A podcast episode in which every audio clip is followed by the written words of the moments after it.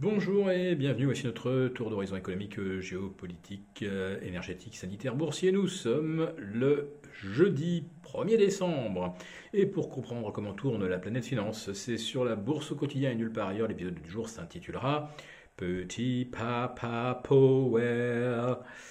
Et oui, c'était Noël avant l'heure, hier soir à Wall Street, vers 20h heure française.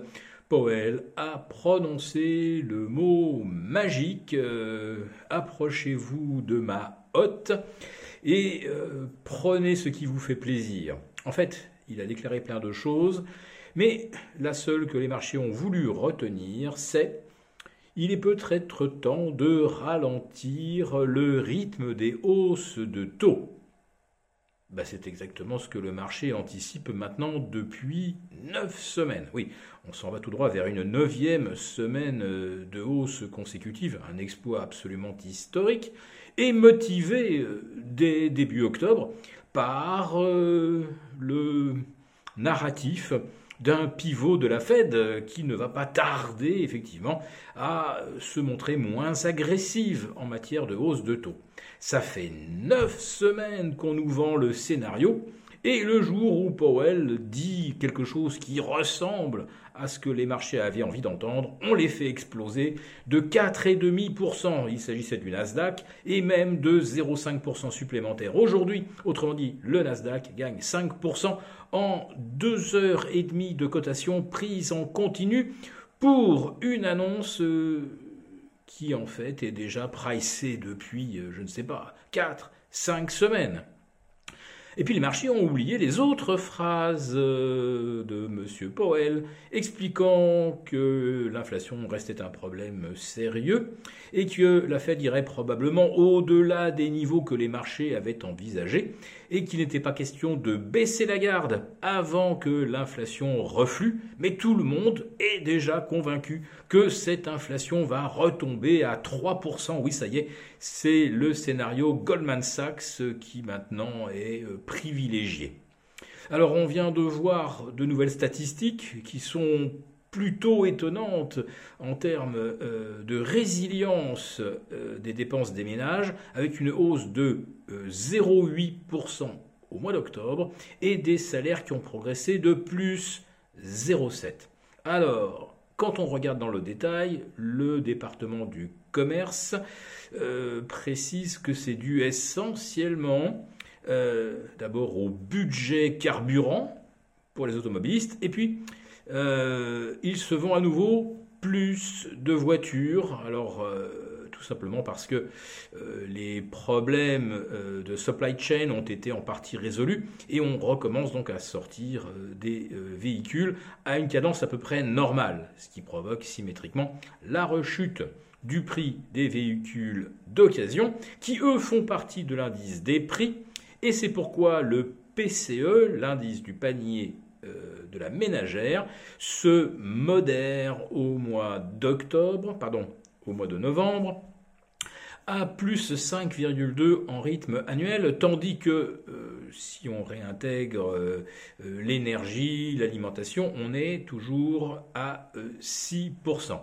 Mais à quel moment ces 6% reflètent-ils la réalité de la perte de pouvoir d'achat des ménages américains? Oui, mais Wall Street a cette faculté de n'entendre que les phrases qui vont dans son sens ou de ne lire les chiffres qu'au sens littéral premier quand ça les arrange, et quand le chiffre est mauvais ou très différent des attentes, eh bien là par contre, on vous vend un tas d'interprétations qui permet au marché donc de poursuivre, euh, puisque c'est le cas depuis neuf semaines, euh, une ascension euh, funiculaire. Voilà. Donc quand les chiffres ne vont pas on invente euh, un, bon, un, bon, côté des choses, et quand le chiffre au premier degré plaît, eh bien voilà, c'est une bonne nouvelle. Donc vous comprenez évidemment que dans ces conditions, les marchés ne peuvent que monter. Voilà. Mais euh, des marchés où il n'y a finalement qu'un seul acteur et un seul Père Noël, euh, est-ce que c'est encore un marché Vous connaissez depuis longue date? Notre réponse. La seule question, c'est comment intervenir là-dedans. Parce qu'après cinq semaines, euh, on se dit que ça commence à être un peu tendu. Et puis après six semaines, On en est encore plus convaincu. Puis la septième, la huitième, la neuvième semaine. Tout ça pour ramener par exemple le Dow Jones à un PER de quasiment 22 fois les bénéfices et à condition qu'il ne baisse pas en 2023. Sinon, on aurait une valorisation nettement supérieure à ce qu'elle était le 5 janvier dernier quand les marchés ont culminé. Même observation pour le S&P 500, quoique le PER soit maintenant un petit peu plus bas, mais le rendement n'est plus que de 1,6%, c'est-à-dire la moitié de ce que vous obtenez sans risque avec du monétaire. Quant au Nasdaq, euh, je vous demande de le vérifier, mais le rendement actuellement serait, serait situé entre 1,2 et 1,3%. Ce serait pratiquement l'un des plus bas de l'histoire, mais ça continue de payer, de payer très très fort depuis hier soir. Voilà.